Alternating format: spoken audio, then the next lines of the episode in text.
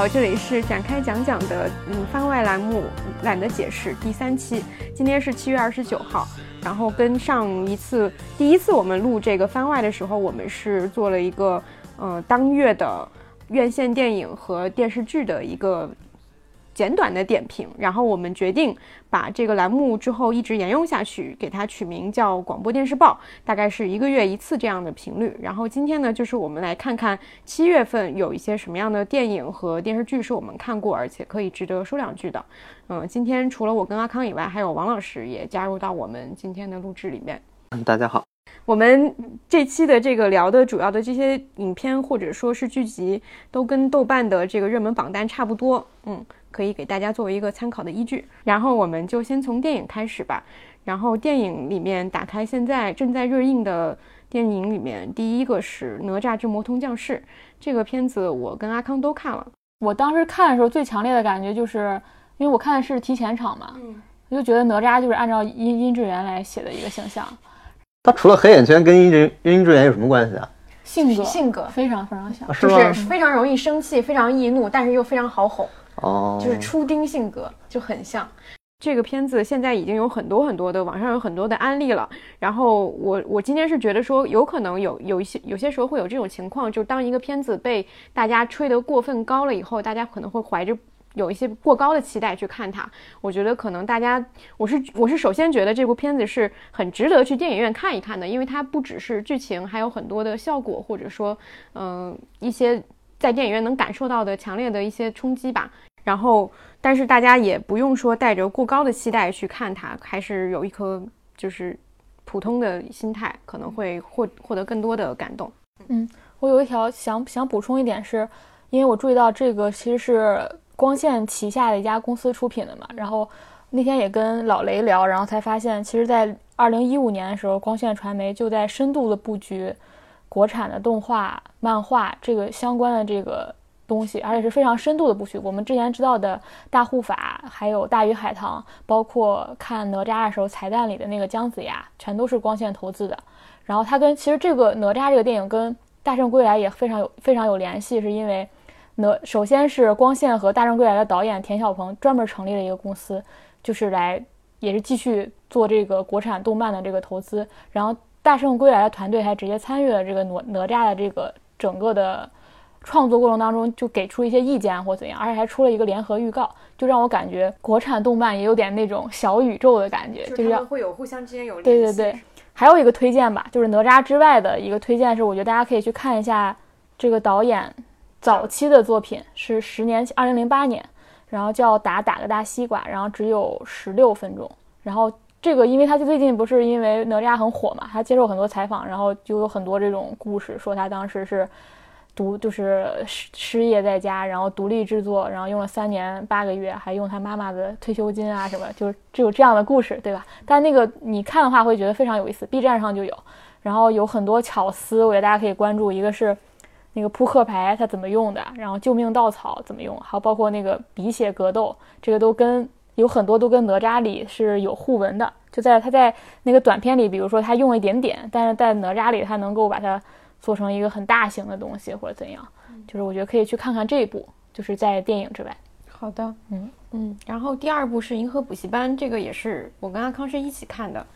然后冻姐看了一半吧，走了。对我没看下去，我就走了。刚开始进去，他有一个，因为主角是呃，就是那个演那个儿子的那个人，然后他长大以后成为了一个宇航员，所以刚开始是有一个就是飞船发射的一个一个一个场景，到后面又开始回到九十年代，从他小时候开始讲起，整个元素会非常的混杂。然后到甚至还有灾，你没看到灾难片灾难片，对，一九九八年的大洪水他都要用上。对我还没有看到那儿，我就已经有点受不了，因为我觉得太浪费时间了，我就走了。但是阿康坚持看完了。你你你讲一下坚持看完的感受。我看完目的就是我要真的知道他怎么去把这个大杂烩最后他又怎样把它圆回来，因为他肯定要回到他的主线上嘛。他回到主线上就是他爸对这个儿子说：“我教育还是失败了。”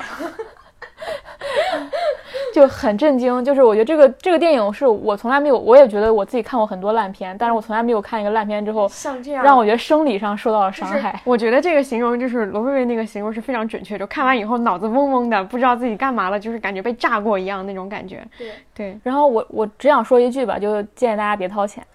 因为因为我觉得这俩人现在已经是无论怎么拍电影都六亿票房起了，就实在是让人很难过。但是很高兴的就是哪吒迅速就冲过他，超过他们，说明口碑这件事情、质量这件事情还是重要的。然后我觉得我看到很多人的好评，大概都是在比如说他关注了教育这方面，要不就是说父爱这个主题本身是很动人。但我觉得这不是这个电影告诉你的，这是你自己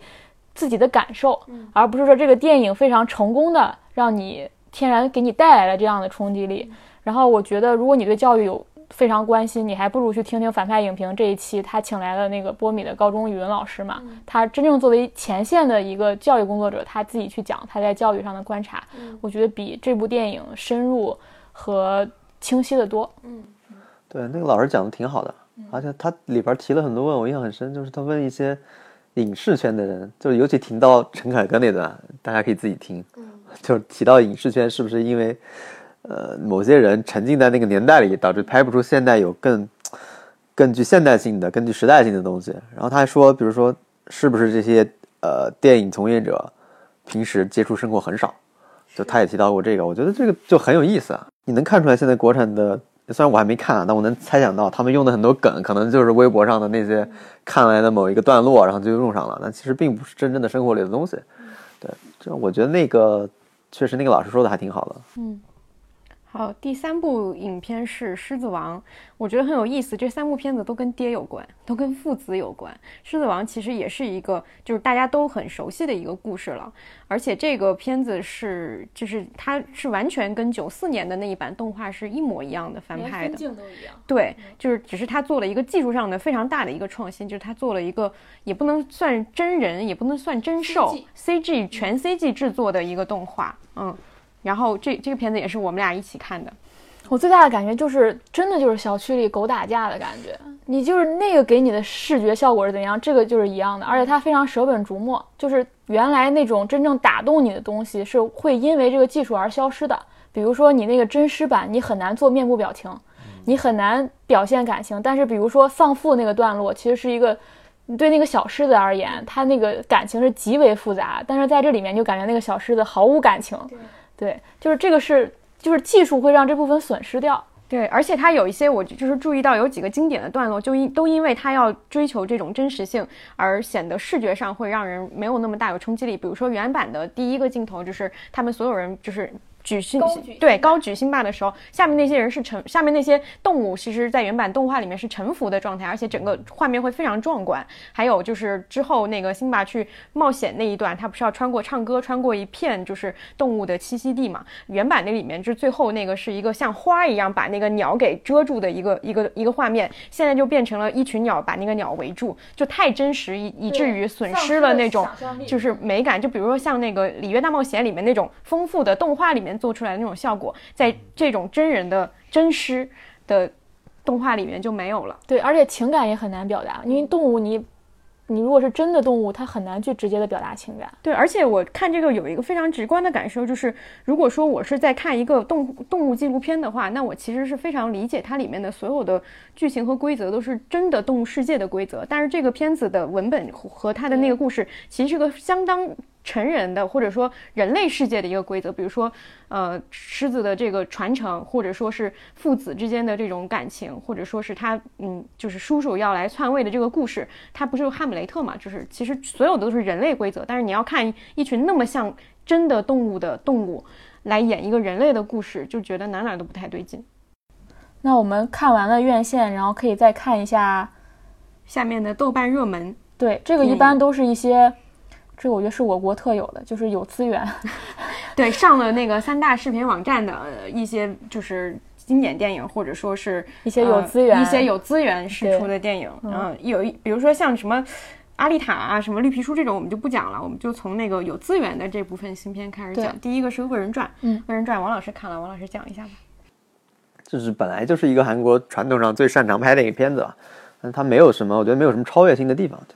就大概就大概说一下，也基本上就是一个警匪合作，然后去去破一个更凶残的杀人案的这么一个故事。然后它给人造成的氛围，可能跟以前之前的一些，我想想，安世成还是那些片子，反正风格很像，就基本上造成一个很大的氛围，就是那个年代的那个时间的某个，我忘了是不是首尔了，一个城市里边，然后造成了一种类似于呃连环杀人凶手带来的恐怖一种氛围，然后就去破这个案子。反正我觉得没什么特别有意思的，然后涉及到黑帮的元素，涉及到呃警察，然后那个然后就是坏警察、腐败警察，类似于这种，然后。呃，主要我自己觉得，可能这种案子、这种片子就是给马东锡专门配的吧。嗯，他可能这两年特别火，所以拍了一系列的垃圾片子。这部在你看来也是垃圾片子？就正常吧，也算不上垃圾，但就没什么太大意思。你你要看过以前的韩国那些，比如说，呃，《全盛时代》对，或者《老手与坏人们的坏人们的全盛时代》那部，或者以前的什么，啊，挺多的啦。马东锡真的路人缘还挺好的，大家都是因为那个什么知道他的吧？《釜山行》对，《釜山行》对，是因为他就是他的角色原来很单一的嘛，是一个要么就是超级保镖的那种壮汉型的，什么就是他去拍拍什么拳击手啊，然后拍一些什么呃什么壮汉温情类的啊，我觉得他都拍过，嗯，但是没什么特别好的剧本，这类题材韩国消费的差不多了。那我们聊下一个《痛苦与荣耀》。嗯，这个我特别想展开讲讲，但是我就尽快吧。第一个，我觉得他在私私人情感的角度特别像罗马，就是就是卡隆的罗马。然后罗马其实是一个回到童年，是个一九八九一九六八年的墨西哥城。但是《痛苦与荣耀》它其实是站在二零一九，是个非常站在他一个创作生涯的赛末点，然后再去看最早的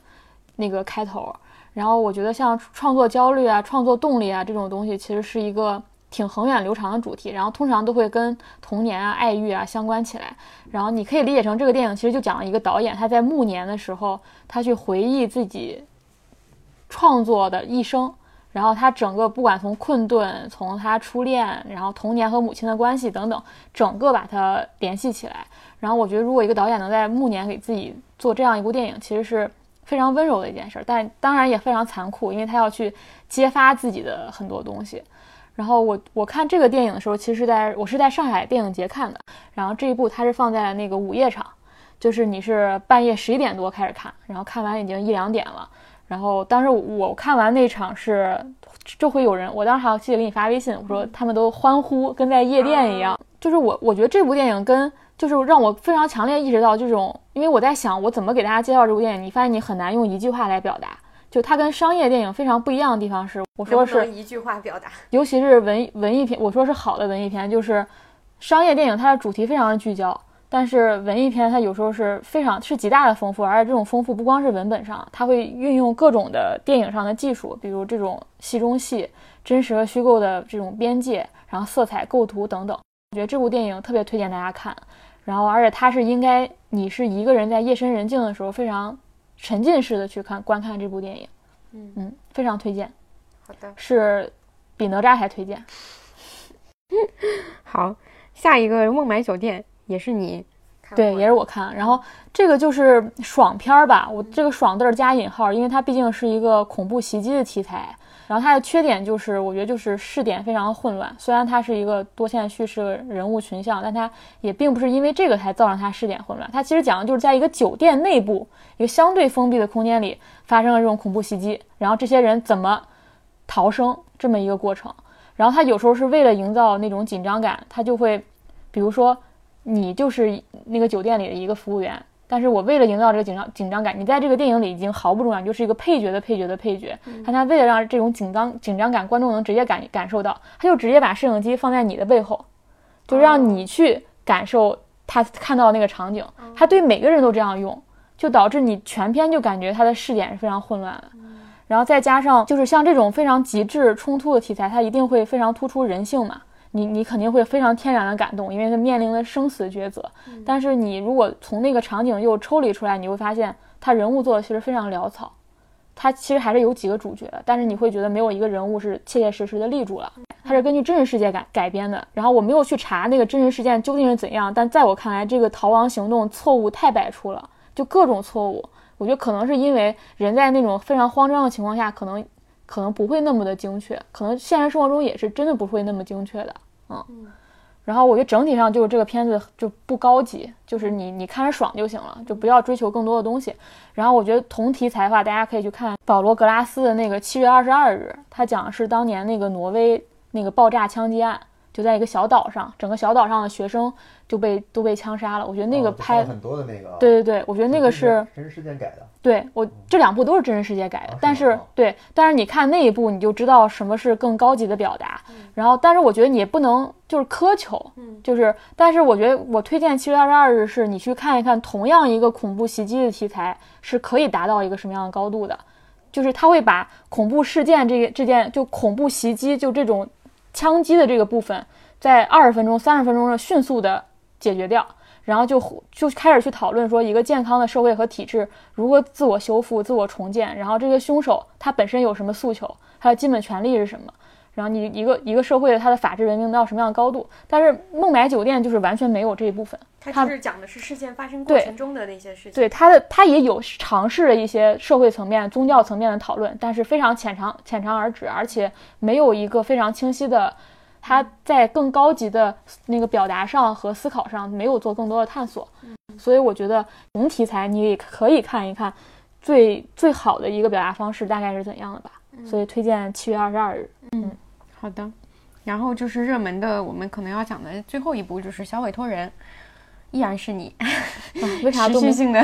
对我都说讲电影可能都是我在说了。嗯。然后小小委托人讲的是一个儿童暴力题材，然后。我当时我记我发微博嘛，我说这个是娃阿姨的电影，然后没有人在看我说其他的，他就说啊，这是娃阿姨的电影，一定要 是这样的。现在大家一旦说到跟《请回答一九八八》相关的任何东西，大家都是啊感动啊喜欢。他其实讲的是儿童暴力，但而且这个暴力来源完全是父母，所以其实是个挺挺好的主题嘛。但它这这个跟《孟买酒店》一样。它也是真实事件改编，嗯，然后它也是非常典型的那种特稿电影，但但我我后来发现我不能说它是特稿电影，因为它没有它没到特稿的水平，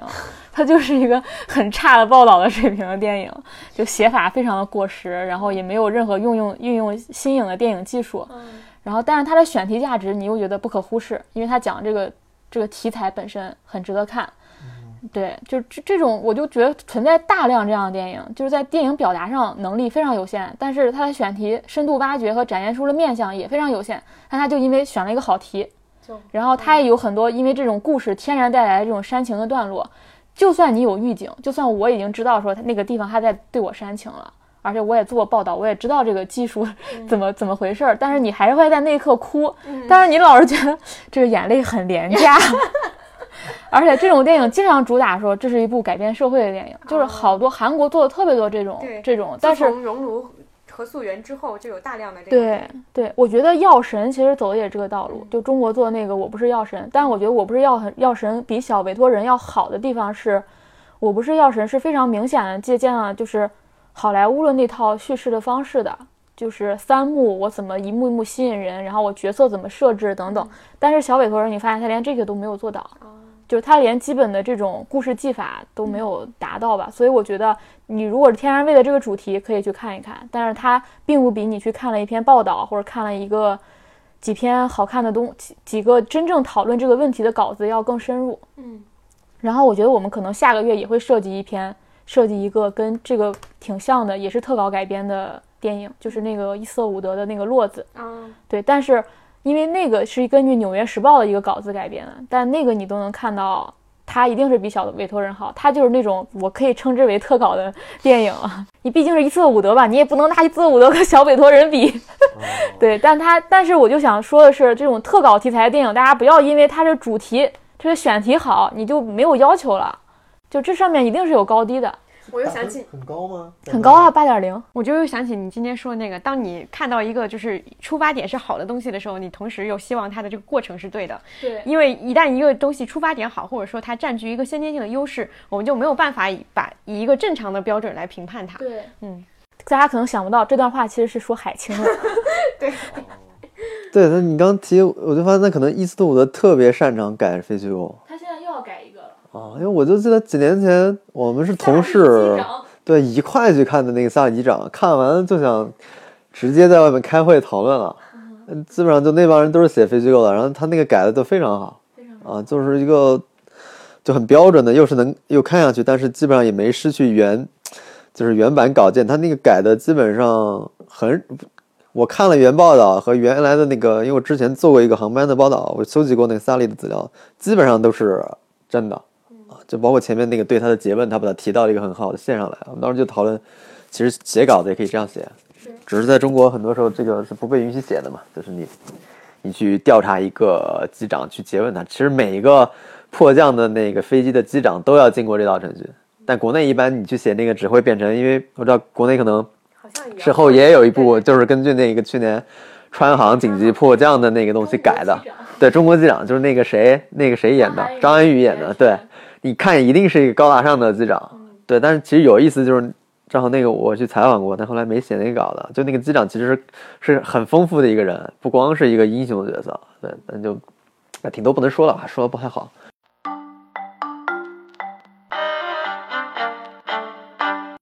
好的，电影部分先就这样结束，我们进入电视剧。然后电视剧其实我觉得今年的暑期档是非常的热闹的，但是就是在这个榜单里面的，其实有几个我是没有看过的，尤其是《陈情令》和《亲爱的热爱的》，这基本上分担了今年暑期档电影的两个最重要的热门，但是我都没有看，所以我们先不讲这个。我们第一个讲的是《全职高手》，《全职高手》这个王老师有很多想讲的。对，我就偶然看了，因为我我很早之前就看过那个《全职高手》的书，然后是一七年还是说还是什么忘了，就是他动漫上了嘛，其实改的都很好，我就挺对这个东西还挺呃，就是因为原来故事写的很好，就很想看一下，结果发现这片子拍的太烂了，就不太好找有什么特别好的地方，因为那你可以说它烂的地方，可以啊，我就是准备说烂的呀。你的叙事，比如说你的故事，你就直接用那个动漫的故事就很好啊，就比如动漫那个开头就是一个。非常棒的开头，就是它，嗯，我忘了小说具体怎么开头。动漫开头就是一个，就是一个主角，那个主角就是灰头土脸的，谁也不认识他，就进到一个网吧里当网管了。这就是《全职高手》的开头。这其实是一个，因为这个故事说的就是一个被迫退役的职业那个电竞职业选手，最后通过自己组队拉拉拉各种各样的成员，然后提高他们的水平，然后最后呃拿到一个。考成绩的这么一个故事，所以当时那个动漫的起点是非常棒的，就是是一个非常好的叙事节奏，就是他直接从把前面很多东西省掉了，直接从他很落魄的，你就想就是动漫，就是这种动漫作品或者说这种网文作品，你要经常看过，你可能你们看可能看的少，直男是特别想看的。这种作品的嗨点在什么地方呢？这种作品的嗨点就是看上去一个很窝囊废、很丧。很没有能力的人，然后突然之间，那个词叫扮猪吃老虎，这就是网文里边最嗨的地方。就是你看我很很挫，但是其实我超强。然后我经常在一些意外的时刻打你脸，就是你看我不行，然后各种讽刺我，然后突然之间发现这个人是一个超级大神。这个基本上也就是《全职高手》里边那个主人公的叶修的这个爽点。那可能很多粉丝不同意，但其实他就是这个模式。所以他其实。动漫或者小说里边，他把这个就解决的非常好，他让人非常时刻的都在嗨，就是这个人。然后，但是那个电视剧就处理非常差，电视剧就最糟糕的叙事，就是他把这个前因后果先写先告诉你，就告诉你这个人先是怎么被这个战队逼出战队的，然后一直到可能第一集还是第二集才开始让他进入那个网吧，就他的整个进入的方式是一种非常土、非常线性的一个时间性的进入。就最你觉得最有意思的点已经消失了，就你之前已经知道这个人是谁了，破坏了整个网文最嗨的点，就是扮猪吃老虎。你所有网吧都不知道这个人是大神，那个网吧的网管就那个女老板也不知道，就他们之间是会发生很多故事的，他也不知道这个人就是他，呃，崇拜的一个大神。你你，但是你你如果是，除非是粉丝是无所谓的，还知道剧情，但是你第一次看到这个人后，你就觉得已经丧失了嘛？你知道这个人很厉害，你知道这个人。装模作样的跑到一个小网吧里边去当网管，一定是有什么那个的。但是其实那个动漫的节奏就非常好，就是然后他把里边弄得非常亮，就你就没有首先那个氛围就非常不对，就是本来就是一个很很想先是很落魄的一个人，去了一个很很糟糕的地方，睡了一间很很破的房子里面。我记得原著就是库房还是什么东西，就跟真实的那些原来就是像李晓峰、Sky 他们那种真实情况都是一样的，都是那样的。他给你一个亮堂堂屋子，各种大大大窗户，好像是在街面上一个最好的位置，一个超级牛逼的网吧里边，就是里边亮的跟富丽堂皇的，跟时尚杂志社一样，你知道吗？就那种那种质感。就我相信国产如果拍一个时尚杂志社的电视剧，一定也是那个味道，连滤镜都是一样的，就非常的让你出戏。动漫里那些角色的魅力就在于。那些角色就很中二的嘛，就动漫里角色就很中二、很装逼的，但是你就是中二。但是你把这个东西直接搬到现实生活来，你就是一个，就不是中二，就是很二。就杨洋那个角色就很二，就你想装逼，但但又不是那个样子，就不怪他了，这是剧本的问题。不要找我了。就你就发现这个人就很奇怪，他也不是真实的人类，然后也不是动漫的人类，他演出了一个很奇怪的人，就是两边都不好好，所以我觉得这是比较可惜的啊，因为这个。故事是真的是一个蛮好的故事，就是配角也很出色，然后故事主线也很多燃的、热血的，什么青春友谊，然后共同的荣耀这种东西，其实，呃，我觉得是挺有意思的。我不知道动漫，呃，就是起了那个《海贼王》，海贼比那好多了，但是这个就。王老师不愿意承认自己喜欢看，但是又看了这么多。然后下一个是《长安十二时辰》，这个我看了一点，我不是特别喜欢，但是我觉得它是一个很有意思的东西。我觉得它可以跟下面一个《九州》放在一起讲，因为他们俩上线时间差不多，然后又都是一个古装剧。呃，但是这两部剧在口碑和热度上都有一个非常明显的差异，就是《长安十二时辰》是很明显是更，就是评分也更高，《长安十二时辰》是八点六，然后《九州》是六点九。呃，我是觉得《长安十二时辰》的它是一个很有新意的东西。首先，它在拍，因为它的导演是曹盾嘛，曹盾上一部作品是《九州海上牧云记》，你就可以很明显看到九州这个系列。就可能是不太行，就是影视化方面是不太行，对。然后曹盾拍《九州》呃《海上牧云记》的时候，当时的一个很明显的给我的感觉就是剧情非常的拖沓和无聊，而《长安十二时辰》他把这个画面精致又再精进了一层，而且这个片子的服化道也做得非常好。我好像看到有有有消息说这个剧的嗯造型顾问是黑泽明的女儿，嗯，就有有这样一个消息，我不知道是不是真的。然后呃，这个剧就是。首先，它。有一个很新的东西，就是它其实有一点像一个美剧，叫《反恐二十四小时》，对吧？这个剧我没有看过，王老师一会儿可以补充一下。然后整个它的故事是双男主，就是易烊千玺跟雷佳音演的这两个男主角一起在长安城里。它整个故事现在好像是将近四十多集，就就讲了十二个时辰的故事，也就是二十四小时。所以这个我觉得这个表达是很新的，在国产剧上是很很少见的一个东西。呃，而且我虽然我自己没有完整的看过，但是通过我看的一些片段和我。看到我的朋友们在追这个剧的过程当中的一些表达，就是他这个剧的配角也都做得非常的呃出彩，里面有很多，尤其是男性角色都做得呃很有很有很有特色。然后这个剧的无论是摄影还是造型，所有这些东西，你第一眼看你就知道说它跟其他的国产剧非常的不同。所以我很理解这部剧为什么会红，为什么分数会高。我觉得这是很新的一个东西。但是九州相对起来就是。非常陈旧，我会觉得非常陈旧，而且九州，呃，也是突然上线嘛，它之前也有过一个撤档的一个一个一个一个一个新闻，而且这部剧在之前也是受大家关注度比较高的，因为它的主演，包括说它的制作班底都是有质量保证的。我去看了以后，我也觉得说这个剧在主演和摄影和这些硬件方面没有任何问题，但它的故事相比起来就是一个陈旧的故事，它就是一个。你需要漫长的时间去进入这个剧情和接受它的所有的设定，因为它是一个就是奇幻设定。然后这个东西就对于普通的没有读过九州系列的这个小说的观众来讲，就是非常大的一个障碍。因为九州是一个相当大的 IP 了，就是非常的有名。但是在影视化来讲，这个系列都很失败。所以我武断的认为是这个，嗯，这个故事本身没有那么，就是它不不不可能像呃，就是。《冰与火之歌》一样，做一一虽然是一个架空的庞大的体系，但是能够影视化来被所有人接受，因为它的故事实在是需要一个太漫长的时间去进入，然后它故事本身并没有那么强的一一一个厚度在，所以就很难作为影视化作为成功。嗯，王老师可以补充一下这两部，应该你也都了解。呃，那个九州我没看，但是九州书我是从小看到大的，嗯，跟这没什么关系啊，就是。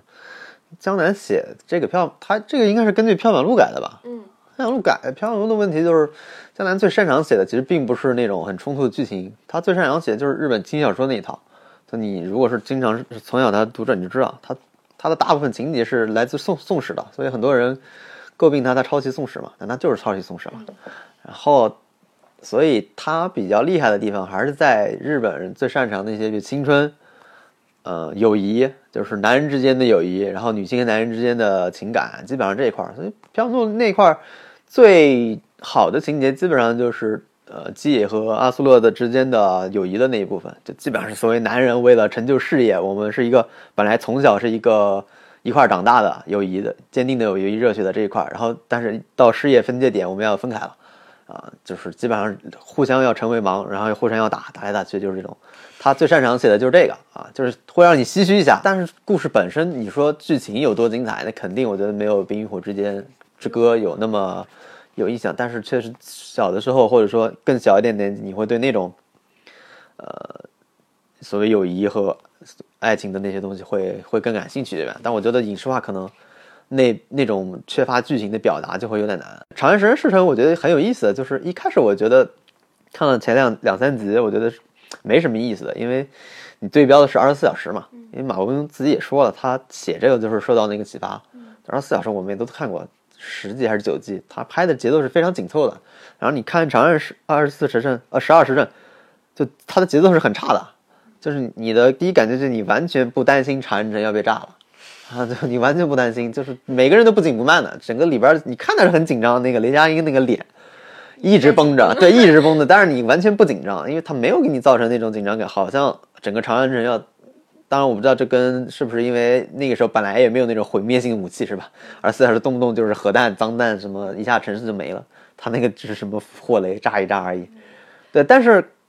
就基本上现在我忘了放多少集了，反正我快进也看了，但是我觉得如果不把它对标二十四小时，就这个剧还是可以的。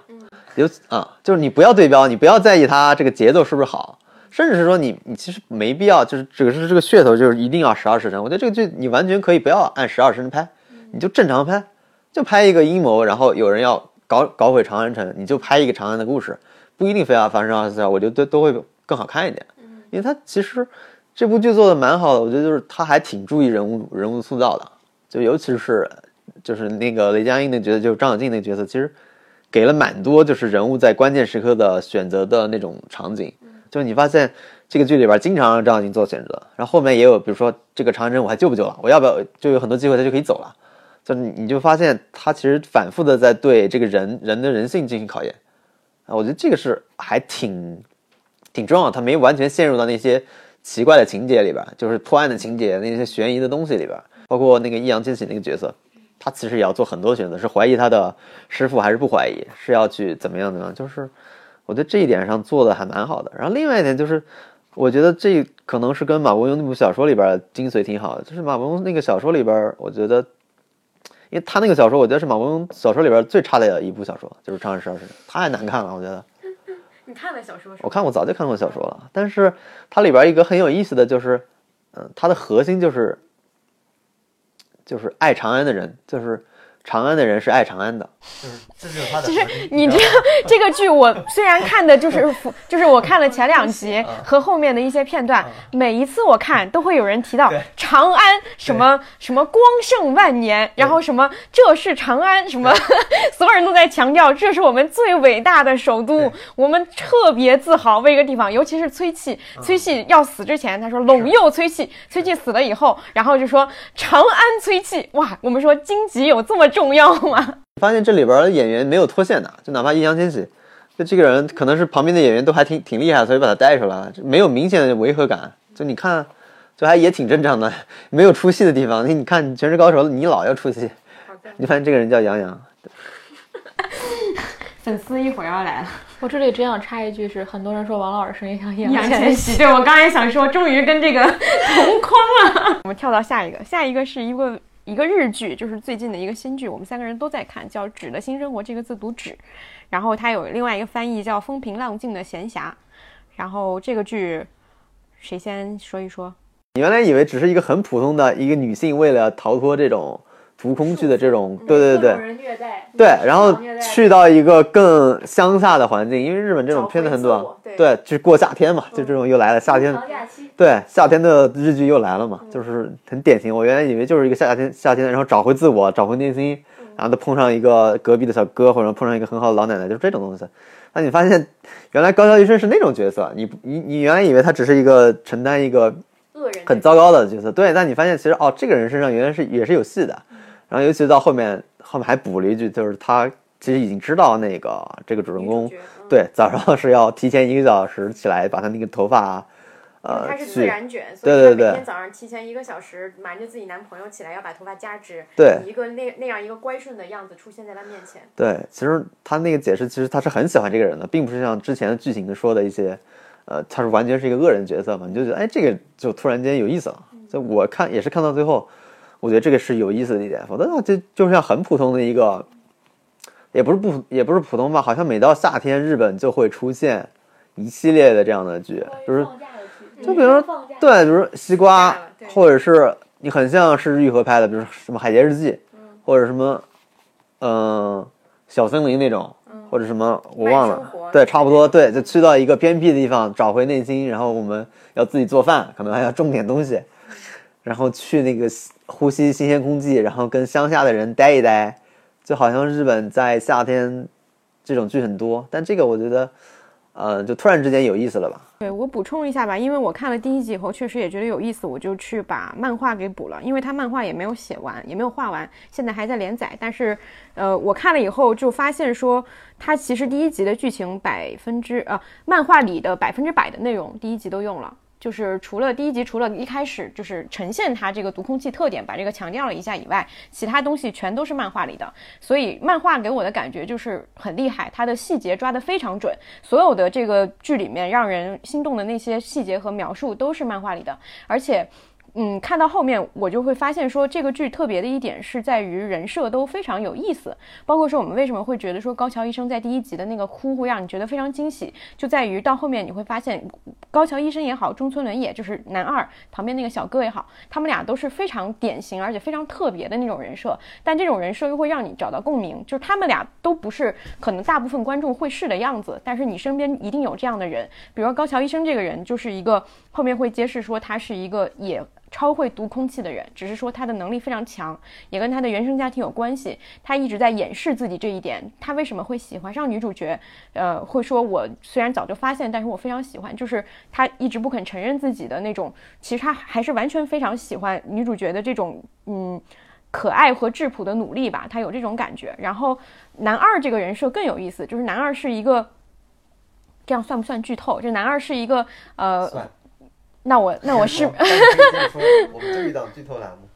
啊，好的，我那那我不说那个具体的人设吧，就是这个这个剧，就是说大家可以，我觉得可以期待一下，因为啊漫画没有写完，所以不知道它结局会如何。但是整体的走向，其实它还是一个说女主角不断寻找自我的这个故事。但是它并，我觉得漫画给我的感觉就是它并不会给一个完整的节点，女主角一直在做那种说我要做出一个什么样。的举动，尤其是像电视剧或者说传统的那种电视剧里面，女主角会做一个，比如说我要去海边，然后我去海边了这样一个举动，那我就找到自我了。就是一般的剧都是会打到这里就结束了，但他讲了非常多，从海边回来，我又遭遭遇了非常多困难的这个过程，就让我觉得非常真实。就是漫画里他永远不止去讲那种，呃，比如说女主角搬到郊区，我就不是结束，我接接下来还有很多的困难。然后我喜欢的是这个部分，所以我也很期待说这个剧之后他会怎么样把嗯漫画里的内容又搬过来。嗯，这个剧我最喜欢，其实最吸引我的就是两个男主的人设。嗯，但我本身也没有觉得他就是神作或怎样，可能是因为我们现在嗯好剧比较少。嗯，好的，下一个是一个韩国电视剧，这个我我没看，王老师讲一下吧，《德鲁纳酒店》IU 的那个。这个剧我觉得没什么亮点吧，这个剧的唯一亮点就是老阿姨自己在里边不停的换换衣服，换各种服装，然后各种不同的什么造型之类的，挺有意思的。然后剧情，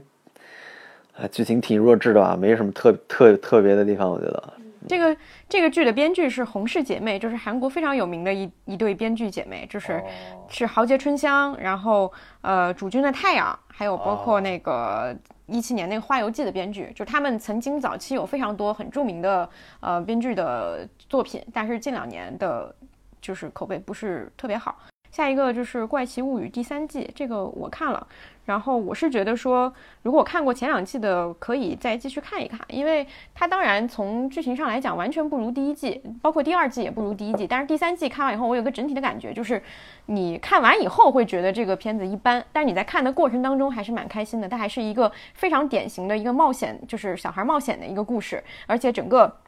尤其说他的人物和人物之间的对话都做得足够有趣，然后这群小孩长到了那个青春期，有各种这样的爱情问题，然后有这些笑料，然后作为辅助，你就会忽略到他主线剧情其实很弱这个事实，因为他们第三季还是打那个怪物，然后这个怪物里面他又加入了苏联的这个因素，但是依旧是你到最后你已经不紧张了，因为你知道他们肯定会打败他的，所以就没有什么太大的紧张感，但是过程还是挺有趣的，嗯。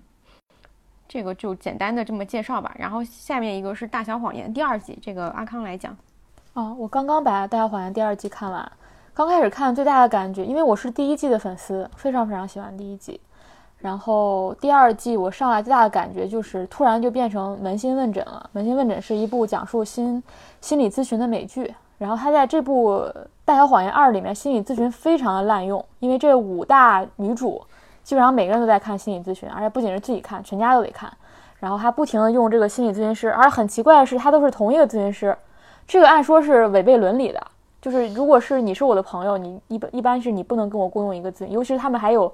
一些情感上的原因，对你很难是同同一同用一个咨询师的。那其实他用同一个咨询师的目的，就是让咨询师的视角把这几个人的故事给串起来。我原来也这么想的，其实很多人我看都说这个。咨询师可能接下来会有这个很可能是个很重要的角色，所以他在对他所以才会在前几集不停的让每个人都在跟这个咨询师聊一些非常内心的隐秘的话。后来发现并没有，就咨询师莫名其妙又消失了。就是我能感觉到他前几集他为了让人物就是最最高效率的内心剖白，嗯，就是我对咨询师讲吧，我直接面对咨询师，我就能讲我内心最隐秘的、最不会跟别人讲的事情。他又不，他又不会去用真正真正的你要难度，就是说我用一些场景，我一些动作，我用一些对话，我把人物放到某个情景当中，我让他暴露他自己，但他没有。那最简简单的方法就是我给你安排一个咨询师，你就讲吧，你就剖白你的内心吧。就是所以我觉得是个非常偷懒的做法。对，所以我觉得，然后我整个六七集看完吧，我觉得他真的剪成一个九十分钟、九十分钟到两个小时之间的一个小电影都可以了。基本上就是梅姨出场。大概十分钟交代出来他跟他的媳妇儿之间那种剑剑拔弩张的关系，然后第二集其实是一个多线头开始展开，就是他们杀掉了那个男的嘛，推掉了那个男的，然后五个女的各怀这种秘密，然后又跟家里陷入各种纠葛，这个是一个线头开始铺陈开来，这个保留几分钟，然后三四五基本上没有可用的戏，我觉得，然后六七法庭戏，然后就结束了，就是。它是不是有一种开头和结尾让你觉得都还可以，但是中间几集就有点冲时长的那种感觉？嗯，也也不能这么说。就是第一集的时候，我觉得哎，这个还挺挺厉害的。第一，他梅姨出场，他敢用整个用五十分钟来讲。然后第二集的时候才才才把这个线头开始捋。我觉得那可能梅姨这个角色非常的重要。我当时觉得他一定有什么大招，结果没有。就是他其实里面讲所谓的大小谎言，就是成人世界有一套谎言，儿童世界也有一套谎言。然后他上一季的时候，你可以说这个讲的是更更像是这个中产阶级的婚姻，但这一季可能落到了这种亲子关系。但是你会发现是重复的，因为它里面亲子关系这条线有三条，这三条你在表达上基本上是没有递进的，也没有突破，基本上在说一件事情。所以梅姨的角色也没有让我觉得有真正的惊喜，或者说他在表达上有更高的更高的层次。然后我觉得这跟。因为我知道这个第一季和第一、第二季不是换导演了嘛，其实当时是换了一个女性的导演，希望有更多女性上的女性表达上的一些突破。但你会发现，这最终导致了第一季导演和第二季导演就是台前幕后就有各种的分歧，导致这个我不知道这个是不是因为这个分歧和这个剪，因为这个剪辑师有很多人，就能能感觉到是可能是这个。作品有一种拼凑，拼是这种班底的混乱，制作的混乱导致了这个对。但是因为它毕竟有前作在，所以它的分数没有掉下来。但是在我看来，第二季真的就是一个三星水平的东西。想起来了，有一个很好的剧集，肯定没有人看过，应该只有我看过了。有一个美剧叫，我忘了是叫婚姻咨询还叫什么，就是你因为你刚才那个英剧，英剧吗？美剧，美剧吧。哎，那个两个演员都是哦，不是，哎，好像是我记不得了。反正因为刚才提那个心理咨询师，我突然想起来，我看过那个，就每集很短，每集大概二十分钟啊。对对对对，就是那个，是那个裴春华。对对对。和一个那个男演员，那个也很面熟，忘了他们叫名字了。就是这个，这很哥们儿经常演喜剧。对对对，很简单的一个剧，就是他们俩每周还是什么要去见那个婚姻咨询师，原因就是因为裴春华出轨了。然后他们每次在见那个咨询师之前，都要在旁边那个小酒馆聊一阵子。啊，英剧吗？啊，那就是英剧。然后他们纯对话，没有别的事儿。然后我就觉得那个对话写的特别精彩，但具体怎么精彩，我也我也表达不出来，可能你需要自己去看。就是有点像我刚才提那个扪心问诊吧，他也是个心理咨询。不，他们俩没还没咨询。哦，还没咨询。他们俩的咨询前，就那个咨询师一直不知道长什么样。他们俩最后的结尾就是进入那个咨询师的门，然后结束。下一季他们又在咨询之前，呃，在那个酒馆里聊。哦。就完全是一个很生活化的场景，但是那个编剧会写非常非常多的对话，然后就是对话方面，我觉得是很有意思的一个剧，就是很简单，但是你又觉得这个剧。怎么说有有真实感，但是那个对话又很出彩。反正我觉得比大多数剧的对白写的要精彩多啊，那是有意思。你就发现，然后我觉得裴春华应该四十多了吧？你想说他很美吗？对，真的很好看，很奇怪，因为他原来我记得以前看过一些角色就很没什么意思，突然这个剧不知道这人怎么回事都啊什么对。就还挺出彩的，对我觉得这个感兴趣就可以看一下。我突然想起来，很短，很短，很短，很短。我对心理咨询的一切都感兴趣。没有他们，对他们只是之前聊，然后每人点一杯酒，然后开始聊，还挺有意思。我们最后还剩综艺这一趴。嗯综艺您在看的综艺吧？对，就这个就不不按照这个榜，因为这个榜单里面大部分都是国产国产综艺，对我们看的有限，而且有一些觉得没有特别值得展开的，比如说街舞啊，或者说乐队夏天这种表演类的综艺，就是就是没有什么特别新的地方。嗯，阿刚最近在看什么综艺？我在看俩，一个是《明日之女》，一个是《露营俱乐部》。然后我看这俩的目的非常简单，我就是冲着人去的。然后因为这俩综艺有我东亚地区最爱的两位女星。明日之女是孙燕姿，然后露营俱乐部是李孝利，然后明日之女不光是孙燕姿，因为我就喜欢看女生选秀，非常非常喜欢看，就是我去年看幺零幺也是非常狂热的，然后今年看这个同样，嗯，然后因为我觉得女星选秀非常的丰富，然后非常多样，然后我放个预测吧，我觉得巨星会是张雨绮，就算他这次没拿第一，他迟早都会是巨星的。哇哦！就是非常真情实感的感觉。对，并不是因为我喜欢他，其实我没有那么的喜欢他。但是你就像当年你看幺零幺第一期，你都知道巨星会是孟美岐嘛，就是他那个太突出了那个气质，所以放个预测吧。嗯，好的。然后露营俱乐部其实就是李孝利那个综艺的一个多年后韩版的。我们我们是，我不允许这个 说法出现。对他其实就是那个那个女团的一个合体真人秀，然后他们一起开了一辆房车，然后去旅行，跟 S H E 一起开个房车去旅行。我觉得我可以接受，但是但是大小 S 那个其实他没有，他其实是实现愿望嘛，就是我想一起去缅甸，我想一起拍时尚杂志，他没有那个就这里对完全不一样，对不一样。嗯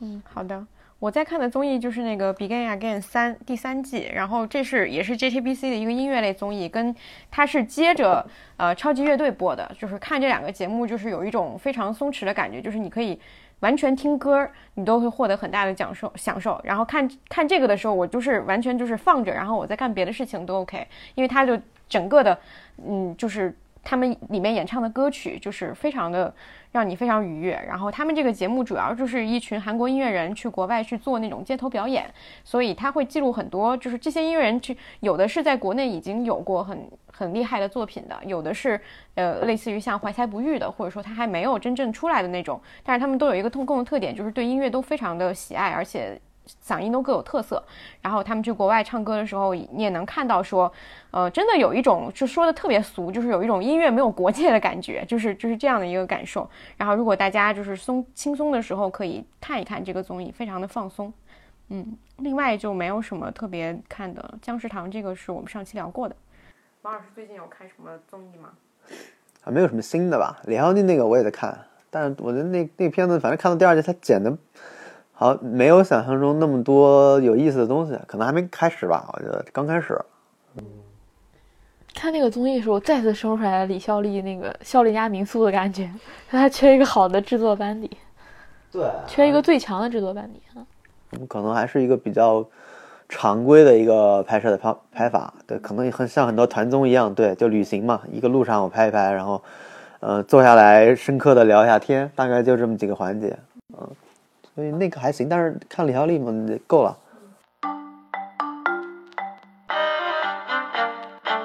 那我们基本上就，嗯。电影和电视剧，包括综艺的部分就结束了。最后我们有一个环节，是因为读书这个事情没有太多热门榜单，我们就各自推荐一部，或者说聊一部最近自己在看的书吧。嗯，阿康先来。啊，我推荐《南极》，因为这是一个爱尔兰女作家克莱尔·吉根的一个短篇小说集。我知道这篇小说是因为我们播客的第一期节目的时候，我不是要了王老师的那个准备材料嘛，然后我看到它里面写了《南极》，啊，然后我觉得王老师可以在这儿插一句，你们当时为什么要选？就是把它放到那个素材里，我忘了，我忘了是什么。是不是因为他老注重生活当中那些转瞬即逝的瞬间，他把它放大了？对，可能是两块吧。一个就是，嗯，这个作家就是南极，应该是他第一本小说集还是我第二本我忘了。其实他的新一本更好。但南极的很很明显的特征就是他会很擅长写氛围嘛，就因为一个事情，一个很简单的事情导致了后面一个系列是，但是他整个。呃，短篇故事集里边，就整个短篇的小故事里边，围绕那个事儿就塑造的很好。然后他一些很生动的细节，比如说我忘了是哪一篇，里边就让我印象很深。就最后的结尾，就是三个人在芦苇丛里面还是什么，站成一个三角形，我忘了，你肯定想不起来。但那个情节对我来说很印象很深，是第二篇还是哪一篇？第二篇。嗯，对，就是出轨嘛，应该是一个三角关系。但是他最后等一个人离开啊，对，等一个人离开，应该是那不，对对对。然后他说，那个男的来到这个现场的时候，因为他现在是他老婆和他的情人在嘛，他说，我像来到了一个事故现场，同时我还来晚了。对，我在豆瓣里看说说，其实放在这个文学史的角度来说这个书嘛，他说它其实是一种心理现实主义和心绪写作，就是说，就这两个词我先不说，但他其实想表达就是说，故事和情节不是那么重要的，就一个人的心理过程更值得书写。就是像是人物的，我们以以前写小说，可能比如说这个人物的性格，我要怎么怎么写，但你会发现他的小说里人物的意识和情绪是大于他的性格的。就这件事情就非常对我对我的口味，就是我我我对这种心理过程，就像我们当时聊春夜的时候，就是那种推拉的过程，那种心理那种隐隐秘秘的，然后不停的各种的变化，那种翻江倒海的过程，我是非常非常感兴趣的。所以他这个小说就非常对我的口味。然后我还觉得这个书是。非常非常性感的这种性感，不是说他在写这种男女偷情啊，或者男女情感方面让你觉得很性感，是因为他你能感觉到他所有的感官都打开了，所以他才能写出那种句子。它里面的很多句子都让我特别想背诵，就是他那个比喻都特别精巧，但他跟林奕涵的那种精巧不一样。林奕涵那种精巧可能是他动词用的很精妙，还有他用的很特别的激烈，就是特别的。戳你的心，但这个它用的是特别的准确，又让你有点意想不到的那种感觉。就它里面的很多句子都写的特别好。我我觉得小杨老师那个形容还挺准确，他说就描写的就像是贴着你的皮肤描写的那种感觉。就是他，你感觉这个人所有的感官都打开之后来写这些东西。然后我最喜欢的两篇是《南极》和《有胆有胆量就来吧》，这两篇都是写的是所谓的偷情和一个人冲出沉闷的婚姻去。冒险的一个一个故事，然后我看到他一个采访，他说他特别有兴趣去描写生活当中的一些关键时刻，而且他认为这些关键时刻应该是一种激烈的方式来写，就是一，但是你写长篇小说的话，你很容易失去这种激烈感，因为长篇小说太完整了，但是短篇小说就留白很多，然后他就是他就抓住那一刻，所以他就特别喜欢，他就觉得短篇小说其实是更有张力的，它的冲突发生的。更早就经常是在你故事发生之前，这个冲突已经存在，所以你一上来可能就是一个场景，所以你能发现他的小说有一个很明显的特点是，他每个故事都是一个他的开场都是一个意象，就比如说是什么烧伤，它可能就是一个意象，他要重点要铺陈的这个意象，或者就是一个对话，然后但是他告诉你说这个对话或者这个意象背后有更深的含义，然后他再会慢慢的把这些东西写到一个他很感趣感兴趣的这个场景当中，就他永远能抓住生活当中那种非常微小的但又极具戏剧戏剧性的一个场景。强烈推荐。好的，嗯我我其实这个书是不是也不是推荐，但是我最近看发看了一本很有意思的书，这个书是呃九十年代的书，然后它叫《午后的爱情与意识形态》，然后副标题叫《肥皂剧、女性及电视剧种》，特别搞笑。这本书是因为他写的时候很早，是呃我看这本书最开始是被他的序吸引的，就是一个他的翻译的这个人，因为他是一本。呃，美国的吧，好像是一个美国的一个一个书，然后翻译的这个人他在写这个序的时候，第一，他这个序带了当时大家对于。肥皂剧，尤其是说当时的肥皂剧，也就是普通意义上的电视剧嘛，对于这个剧的偏见，就是说他，因为这个作者自己是一个学者，他好像学建筑学的，北的清华建筑系毕业还是干嘛的，就反正他是一个另外一个领域的一个专家，但是他对电视剧非常的热衷，所以他看了这个学术有点学术的这个书，然后决定把它翻译成中文。他在写这个序的时候，就充满着说，我是一个不应该看电视剧的人。因为我被认为说看电视剧，就大家认为说看电视剧是不高级的，但是我真的很沉迷于这件事情，所以我一直在跟这个事情，尤其还有我是一个女性这个事情，我一直在跟这些东西做斗争。我是不是因为我是个女性，所以喜欢看这种家长里短？他在剧里面表现出了很多这样的讨论，我觉得这个是非常有意思的。但是到这本书的正文其实没有那么的有参考性，你你会非常强，但是这种。这种对比也很有意思，你会非常强烈的发现，当时大家对电视剧的研究和认知是非常落后，到今天已经完全不一样了。就比如说，当时他会说，在美国他会放那种每天在固定一个时段放一集的那种电视剧，它叫肥皂剧。这个剧可能有几百集，一直会延续下去。所以他会讨论一个电视剧是没有终点的。他会讨论说，我们在每天固定的这个时间打开电视机收看这个行为是。意味着什么？对故事的文本造成了什么样的一个冲击？但今天看来已经完全不可能，因为我们可以千百次的去回看。他会说，当时说，呃，我们今天错过这一集，那我们就永远没有办法看到这一集了。每一个研究电视剧的人都不敢声称自己是专家，因为他不可能所有几百集都看过。但在今天是不会出现这样的状况的，所以他整个的这些讨论都基于这样的当时的一些情境。到今天，我我看的时候就会觉得说这些讨论，嗯，可能是有一点没有意义，就是对不成立，但是也非常好笑。我觉得也非常的就是，对，但是它成立在是我们小时候那种感觉。对对。我小时候我记得什么中央。八套还有那种韩剧叫看了又看，就是几百集。对，嗯嗯，而且小时候大家也会就是觉得说，对对对对对，嗯，都有几百集那种。然后我就觉得这本书我看了以后还蛮有意思，就是如果说有人来研究今天的，那就会研究，比如说。我们一个审查政策会对一个剧造成什么样的影响？它会影响具体到说我们有什么？比因为因为除了那些硬性的规定说这个不准那个不让，包括说我们对于一个人物的表达或者说一个人物的设置，会为了规避这个东西会做怎样怎样的改变？这些都应该是很有意思的一件事情。只是这个书最近我看了以后，它豆瓣评分也很低，就六点三。它故事本身并不值得多么去看，但是我觉得这个意东西挺有意思的。嗯，这是我最近在看。王老师呢？王老师不会又要讲讲聊天聊天记录呗？要不然讲什么？讲《全职高手》吗？可以讲的呀。讲聊天记录吧，还是？基本上因为是译文出的一本书，呃，然后我就看了，还没看完。但我觉得看到目前的，我觉得这个，因为这个书我估计会在这这一两个月成为网红的网红的书吧？我觉得已经有这个是吧？对，因为他们推荐的也很强烈，然后。这种对外的宣传很多，但是我觉得它有意思的是，对我来说，我首先我感触肯定没有女性读者，因为我觉得这是一本非常女性的书。啊，他我觉得他厉害的地方就是他写了一个关于年轻女性的内心的东西，我觉得这是很呃，我我很少看到的。就我原来看很多小说或者一些东西，大部分比如说中产会有一些，或者是更小孩点的，比如说前两年的那个《天才女友》类似的，就是更。但他其实，因为这个主角是二十三岁还是一二十一岁，我忘了。他其实写了一个非常年轻的女性，然后写了女性的敏感，写了她的不停的，你能发现一个年轻女性的内心挣扎在哪一块儿。他经常你能出现一些很微妙的情节，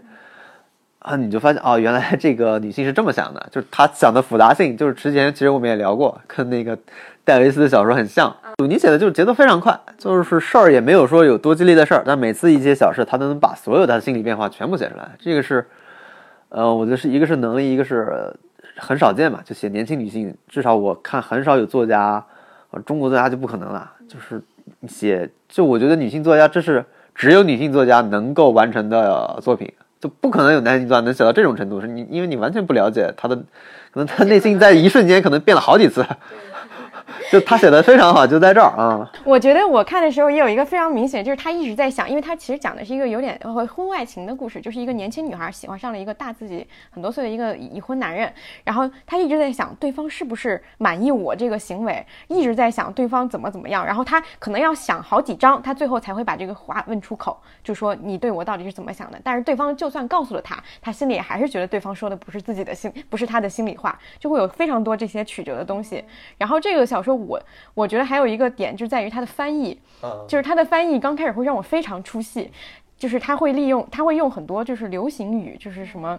什么渣男什么类似这样的一些东西。但是我后来一想，可能这也是一种那个千禧千禧年代就是这个赛林格的一个新表达吧。为什么它叫聊天记录？它还是有大量的我们现在当代生活的一些东西，比如去看什么什么什么脱口秀，什么这种开放麦都都有，这些都有。就是你能看到可能。全世界年轻女性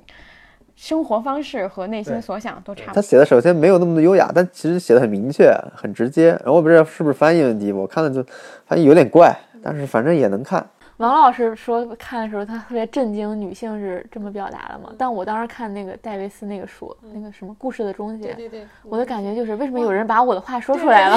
我也有，我就是我也有朋友看这个书就觉得说，他说我觉得他说的太对了，我我没有办法像就是他写的不能再对，都是我心里的那种东西。也有人会这么。我看故事终结的时候，真的从第一个字到最后一个字都是这种感觉。我觉得故事终结会更。就是像王老师说更优雅一些，这个真的是更直白。就是我看的时候会非常快，因为他的表达都是很平易的表达。嗯嗯，好的。哎，我一个感觉是这些人都离不开咨询师了，